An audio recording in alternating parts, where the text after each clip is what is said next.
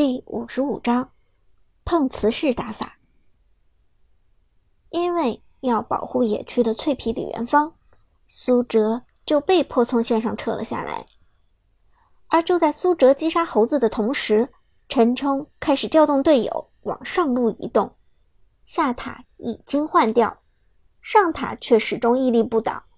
之前都是苏哲的苏烈严防死守，一点破绽都不露。但现在换成了刘思雨的梦奇，破绽就逐渐显现出来。对线的牛魔和马可波罗同时朝着防御塔移动，显然准备越塔强攻。刘思雨却错误地低估了敌方的进攻能力，以为以他们阵容不敢冲到塔下。而与此同时，中路法师诸葛亮从野区包抄，绕到上路一塔下方。从后面截杀孟琪，三个人呈现出围合之势，这让孟琪极难逃脱。苏哲在小地图上看到敌方三人的小头像，连忙出言提醒道：“上路孟琪直接交大逃跑，一塔不要了。”三个人带着一波兵线围杀，孟琪的清兵速度又并不出色，上路一塔势必守不住。而且丢塔之后，甚至还有丢人头的危险。就算梦琪这个英雄天赋异禀，坦度极高，但刘思雨毕竟只是新手，未必能够用梦琪发挥出最大效果。惊慌之下的刘思雨连忙准备使出大招极限逃生，但刚刚起手就被对面的牛魔冲过来控制住。被顶飞之后的梦琪施法被打断，这让他无法成功传送离开，并且损失体内的噩梦，导致身材开始变瘦。变瘦后的梦琪坦度明显下降，只能凭借着一技能的护盾勉强支撑。而与此同时，陈冲的马可波罗一个位移技能漫游之枪闯进防御塔下。紧跟着一个华丽左轮，朝着梦琪打出全额伤害。连招的作用让马可波罗的伤害发挥到极致，华丽左轮的每一发子弹都打在了梦琪的身上。与此同时，从野区包抄过来的诸葛亮使出二技能时空穿梭，穿过梦琪到了塔下，紧跟着一招东风破袭，刷出被动法球。在三人的夹击之下，孟琪身上的护盾立即被打破，而还没等他刷出第二个防御盾，诸葛亮的大招元气弹就怼了上来。一声惨叫传出，可怜的兔子像泄气的皮球一样飞上天空。刘思雨的梦琪没能成功扛住上路的压力，交出人头之后，还丢掉了一座防御塔。对不起，是我判断失误了。刘思雨连忙承认错误，他不应该留恋于防御塔下。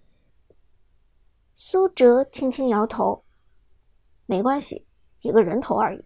复活之后，抓紧时间打钱，马上就要开始团战了。”而龙族战队这边拿下了上路的防御塔和人头之后，士气有了明显提升。陈冲脸上露出了冷笑：“S 六战队的水平差距果然很大，除了隐姓埋名和月下追梦之外，剩下人最多不过铂金段位水平，随便一个都是突破口，只要放心抓单就可以。”打野猴子也笑着点头道：“是啊，只要避开隐姓埋名的苏烈，S 六的其他人简直就是提款机。可惜他们用的都是坦克。”如果是常规阵容的话，现在对面这群菜鸟早就被我们杀崩了。中路法师诸葛亮刚刚拿下梦琪的人头，颇有些春风得意的意思。辅助牛魔更是点头嘲笑道：“如果他们不是坦克阵容，六分钟就已经投降认输了。”哈哈哈哈！一阵嘲笑声从龙族战队的方向传出，这让 S 六战队的成员们。很不爽，张神，这群畜生居然嘲笑我们！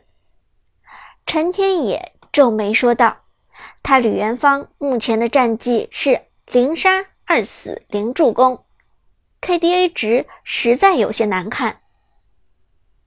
不就是拿了个人头吗？有什么了不起的？”伍兹气鼓鼓地说：“他的庄周今天的成绩也并不好。”苏哲看了眼时间，已经到了比赛的第十三分钟。这个时间段基本已经算是中后期了，而大家的装备应该已经成型。点开状态栏，苏哲看到大家该出的装备果然都打了出来。首先，除了李元芳之外，几位坦克人手一件红莲斗篷，其中白起和梦琪打出了极寒风暴，生存状态极佳的白起还多做出了一件反伤刺甲。伍兹的庄周由于在中路被诸葛亮秒过一次，所以先手出了一件模拟斗篷。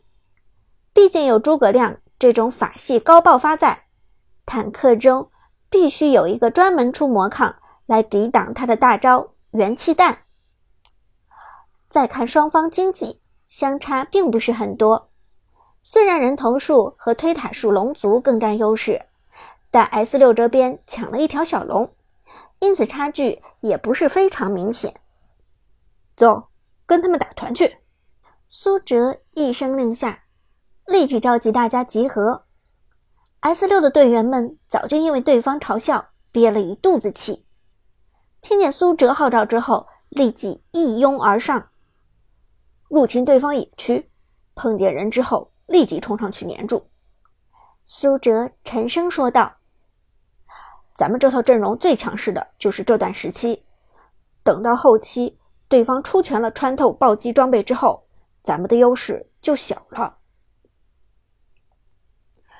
想要秒掉坦克，必须要双管齐下：一是出物理、魔法穿透装备强行破甲；二是利用暴击伤害来打掉坦克高额的血量。而中期的输出英雄，要么只有暴击没有穿透，要么只有穿透没有暴击，因此这一段时间对坦克来说是黄金时期，几乎可以全场浪而不死。而苏哲这套阵容的精髓所在，就是要在中期强行打团，四坦克的团战威力绝非对面的阵容能够抵挡。此时入侵野区，刚好能撞见打红的马可波罗。马可波罗红刚打了一半，就看到好几个彪形大汉朝着自己冲来。我去，这什么情况？马可波罗一愣，连忙打出一技能华丽左轮，而走在前面的马海龙二话不说就贴脸冲了过来，紧跟着甩出二技能死神之镰。别怕，让他打，冲上去让他打，来的人越多越好。一定要保持和对方英雄贴身。苏哲冷静地指挥道：“穿的马海龙的白起冲上去碰瓷，而伍兹的庄周也没闲着，没等马可波罗走掉，就紧跟着从后面包抄而去。陈冲被两个坦克前后夹击，紧张之余多少觉得有些滑稽。来来来，对面这几个菜鸡入侵野区了，反包围他们。”直接送他们回泉。在陈冲的号召之下，辅助牛魔和刺客孙悟空先后赶到，两人直接朝着白起和庄周砸去。由于在自家野区，所以打得尤为凶残。但白起和庄周就是要让对方输出，坦克的意义就是吸收伤害，而在承受了伤害之后。白起身上的装备极寒风暴直接触发被动，极寒风暴的被动技能寒冰冲击对周围的敌方单位造成法术伤害，与此同时还能减低敌人百分之三十的攻击速度和移动速度。龙族战队的几个人冲进来就立即被寒冰冲击限制住，身体麻木到行动不便。与此同时，伍兹的庄周使出一技能化蝶，造成法术攻击的同时，也降低了敌人的移动速度。化蝶的减速效果与寒冰冲击相互叠加，导致龙族的这些人根本走不动。而庄周和白起身上的双重装备红莲斗篷，则是两位坦克的主要输出。红莲斗篷能够对敌人施加使用者最大生命值百分之二的法术伤害。也就是说，红莲斗篷对敌方的孙悟空、马可波罗提供的是白起和庄周最大生命值百分之二的法术伤害。要知道，庄周和白起都是皮糙肉厚的坦克，两者的最大生命值比猴子、马可波罗高出了将近一倍，而他们最大生命值的百分之二，几乎等于敌方脆皮最大生命值的百分之四。而两件红莲斗篷的叠加，就是每秒造成最大生命值百分之八的流失。更何况，此时苏哲的苏烈、刘思雨的梦琪还没有进场。一旦这两人进场，四件红莲斗篷造成的伤害将再次翻倍。马可波罗和猴子这样的小身板，在这些穿着火甲的肉盾面前，几乎只能存活不到六秒。尽管队友已经赶往现场，但此时的陈冲已经意识到不对劲。等等，咱们的血量怎么掉的这么快？刚才只是触发了一次极寒风暴，再加上庄周的叠加伤害，也不应该这么高啊！这时猴子恍然大悟：糟糕，是火甲！他们应该都出了火甲。陈冲这才反应过来，快！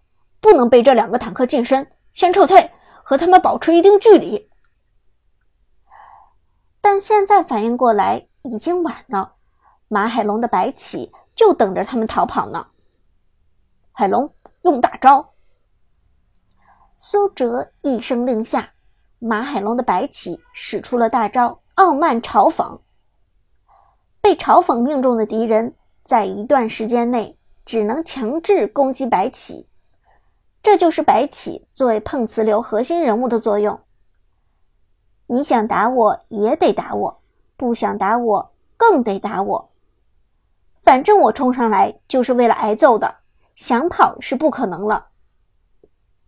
白起的这一招不仅将马可波罗和猴子嘲讽住，就连后来赶到的辅助牛魔和诸葛亮也没能逃脱出去，一下嘲讽了四个人，这样的效率。已经很惊人，而在白起嘲讽众人的时候，舞姿的庄周不停在周围叠加伤害。庄周的二技能配合火甲叠加的伤害相当可观，很快已经将敌人打残。此时梦琪紧跟着一记大招扔到人堆里，传递能量之后位移到人群之中，三件红莲斗篷。三重法术烫伤，苏哲的苏烈当然也不甘示弱，在白起的嘲讽结束之后，刚好蓄力完成。于是苏烈交出大招之后，一个闪现到了人群中，震动地面，将所有人送上天空。四件红莲斗篷，四重法术烫伤。龙族战队的成员赫然发现。对面全坦克阵容打起团战来，输出居然如此恐怖。